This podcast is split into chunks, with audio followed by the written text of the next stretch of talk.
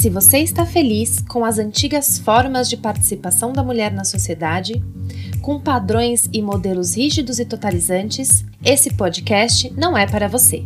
Mas se você quer refletir sobre algumas ideias fora da casinha para aprimorar a sua visão sobre si mesmo e da sociedade, que poderão te ajudar a ter uma percepção mais autoral de si, você está no lugar certo. Eu sou Amanda. Eu sou Adriana e esse é o Papo Psicológico.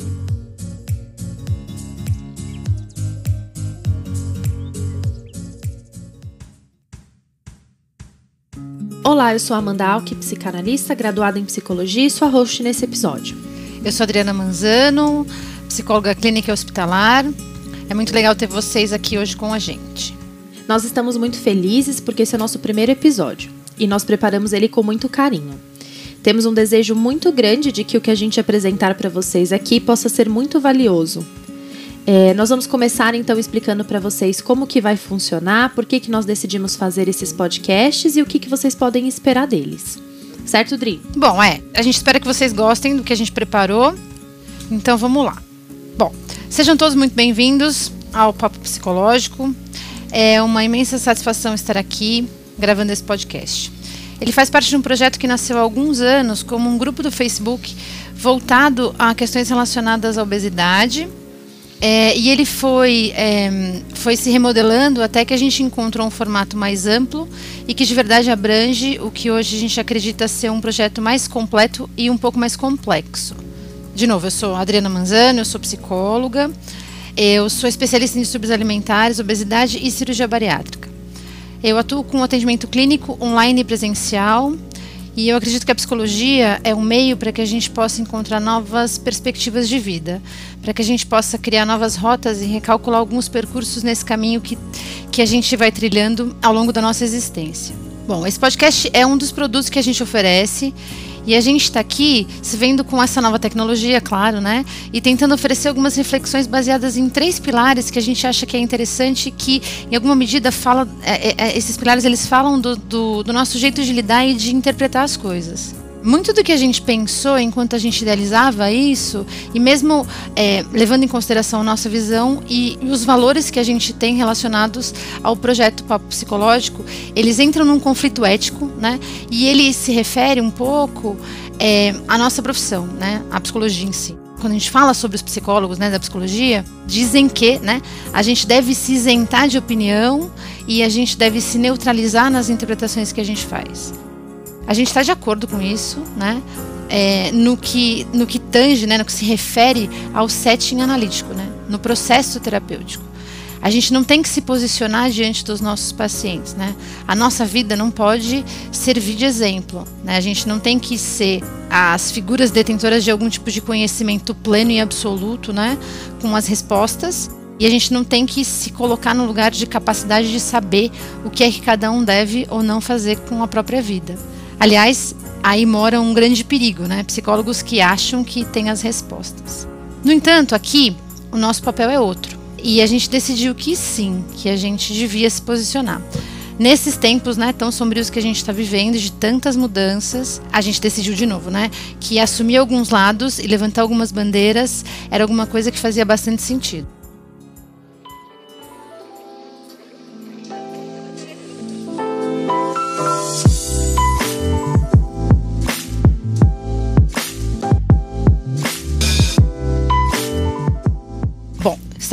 Inteiramente disponíveis para oferecer a vocês um pouco do que a gente chama do nosso saber, né? Que é o conhecimento teórico que a gente foi adquirindo ao longo dos anos, né? O nosso estofo o nosso acúmulo de atendimento sobre a psicologia, né? De, é, é, são os nossos atendimentos e o nosso entendimento, né? Sobre o que a gente foi entendendo da psicologia e tal. É, um outro tanto que a gente decidiu chamar do nosso viver, né? Que a gente define pelas experiências é, pessoais e inevitavelmente profissionais, né? E que a gente acha que aqui entra também a cultura, né? A cultura que a gente é atravessado, né? Já que a gente é fruto do nosso contexto. E um último e definitivamente não menos importante, menos relevante, que é o que a gente chamou de, do nosso sentir, né? Que tem a ver um pouco com a nossa singularidade aquilo que é tão complicado da gente explicar, mas que faz com que eu seja eu e você seja você, né? aquilo que é a minha marca e não a sua, né? O que me transforma num ser absolutamente individual. Aquela ideia de que cada um faz as coisas do seu jeito e tempera a comida com as mesmas ervas, né? Enfim, com os mesmos ingredientes, mas de alguma forma a gente tem resultados completamente diferentes, né? Essa é a nossa impressão digital mesmo, né? Bom, então é mais ou menos isso. Vamos ver, a gente vai vendo como tudo isso funciona e se a gente não tiver de acordo com alguma coisa, estiver achando que não está funcionando, a gente muda a rota e vai refazendo esse caminho.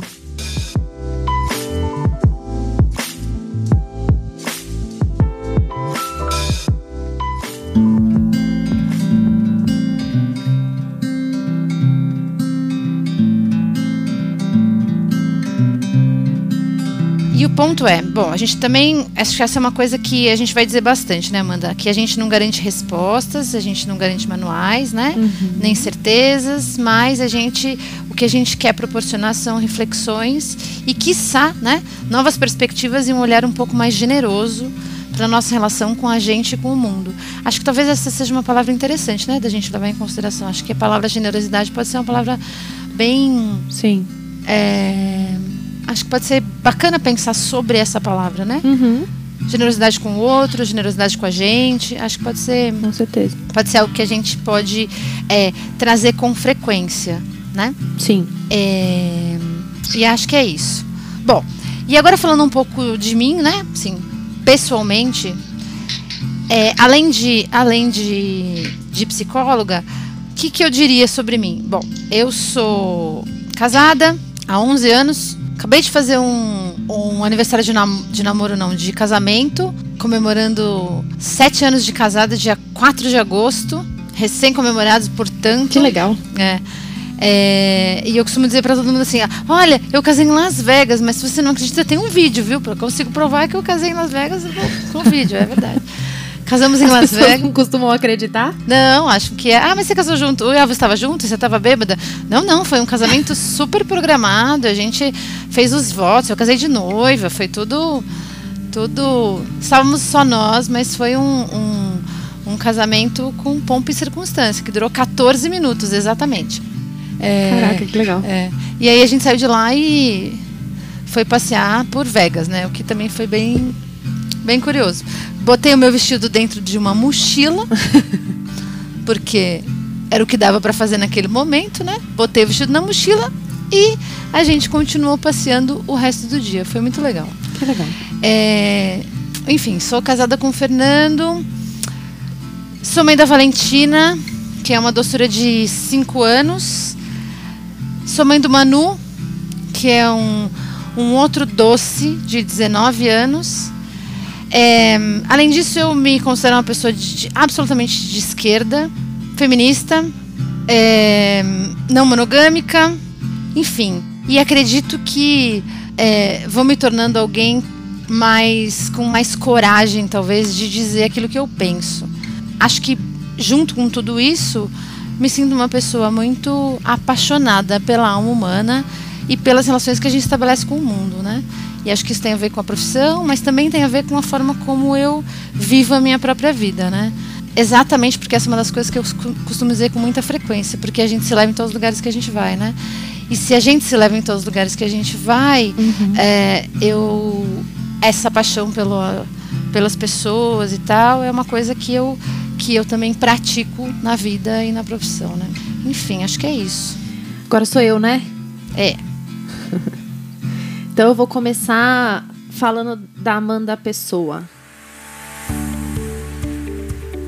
Eu tenho 32 anos, sou mulher, bissexual, poliamorista, feminista, psicóloga, privilegiada em muitos aspectos. Sou questionadora, um pouco inquieta, então eu curto mudança, sou carinhosa, às vezes um pouco irritada com situações e pessoas. Eu sou casada com o Edson, eu amo ser tia do Arthur e da Alice e irmã mais velha da Aline e do Luiz, vulgo meu ursinho. Se ele ouvir esse podcast, vai querer me matar. Profissionalmente, sou psicanalista, graduada em psicologia pela Universidade Mackenzie, especializanda em atendimento de casais e família. Eu tenho experiência na área de saúde mental com atendimento de pessoas em sofrimento mental grave, casos de violência e suicídio. Tenho algumas paixões: jogos de tabuleiro são uma delas e o meu trabalho é outra. Para mim, o mais valioso de toda a vida é poder criar vínculos, tanto com quem me procura profissionalmente quanto com as pessoas que passam pela minha vida pessoal. Ultimamente eu tenho estudado assuntos ligados ao feminismo, sexualidade da mulher, relação da mulher com o corpo, relacionamentos, relacionamentos não monogâmicos e saúde mental.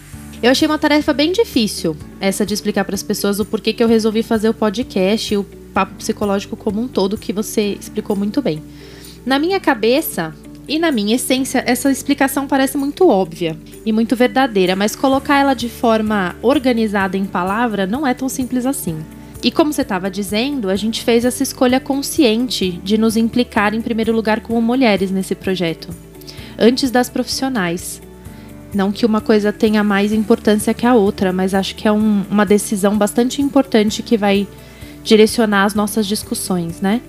Então, por isso, esse projeto ele é tanto para nós como para quem acha que ele faz sentido e que acha que pode aproveitar algo com as nossas reflexões, né? E para mim é essencial partilhar com vocês que esse projeto ele está se formando e se desenvolvendo conforme e à medida que eu e a Adriana vamos pessoalmente nos desenvolvendo com os temas nas nossas vidas particulares e profissionais.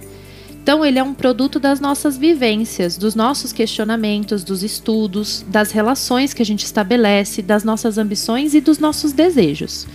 E por isso ele vai acompanhar os nossos erros e acertos, as nossas mudanças de opiniões e de posicionamento, ou seja, ele é vivo, ele é autoral, ele é sensível e ele é nosso. E essa é a constatação que me move e que dá sentido para mim a esse trabalho que a gente está fazendo.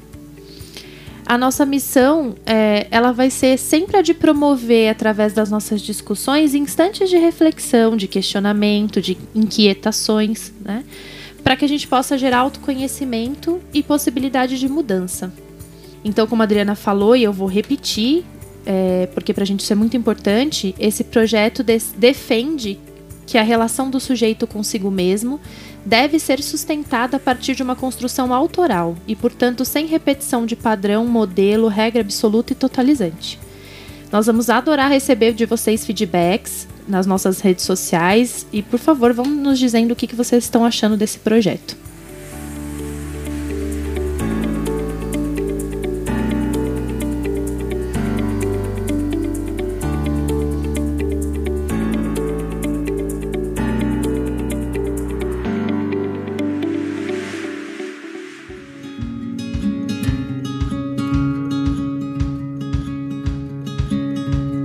Acho que a gente tem um. A gente se sente muito livre, né?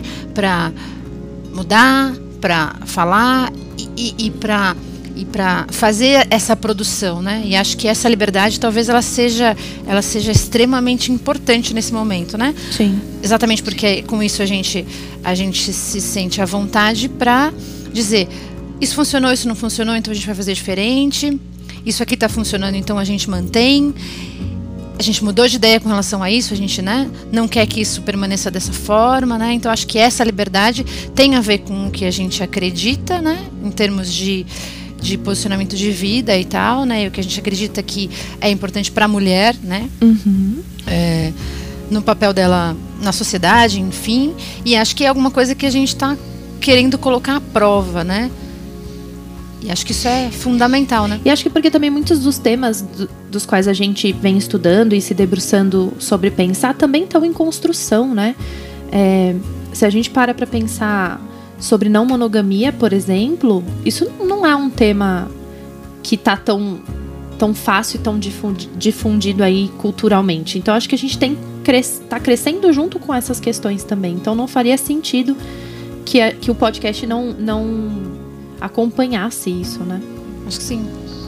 Então tá bom. Tá bom. Então espero que vocês gostem e nos acompanhem.